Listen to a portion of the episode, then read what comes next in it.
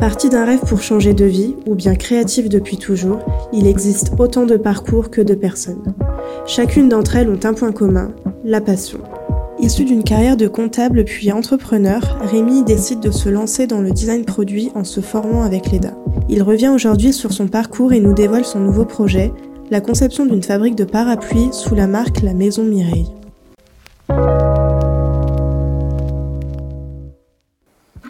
Bonjour, je m'appelle Rémi, j'ai 51 ans, j'habite à Grenoble et je suis ancien élève de l'EDA en design produit.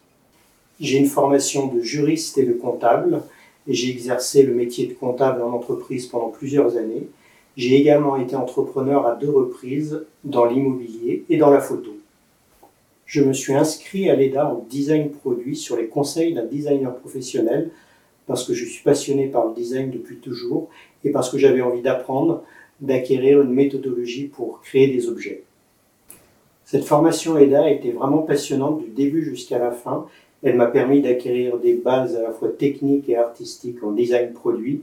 Et ces bases, je continue à les enrichir chaque jour de mon côté. À la fin de ma formation EDA, tout naturellement, j'ai voulu créer mon entreprise. Et c'est en voulant reprendre une petite fabrique de parapluies que j'ai eu le coup de cœur pour cet objet qu'est le parapluie. Cette reprise d'entreprise n'a malheureusement pas pu se faire, c'est la raison pour laquelle j'ai décidé de créer ma propre fabrique de parapluies, la Maison Mireille. Je travaille maintenant depuis bientôt deux ans à la conception de mon premier parapluie. Un parapluie totalement nouveau qui privilégie l'utilisation de matériaux naturels ou recyclables, un parapluie que j'ai pensé comme un mécano où chaque pièce peut être remplacée aisément pour prolonger sa durée de vie. Ce parapluie est également fabriqué en France à plus de 80%. Je commence à présent la commercialisation et je suis en recherche de distributeurs, mais également d'investisseurs.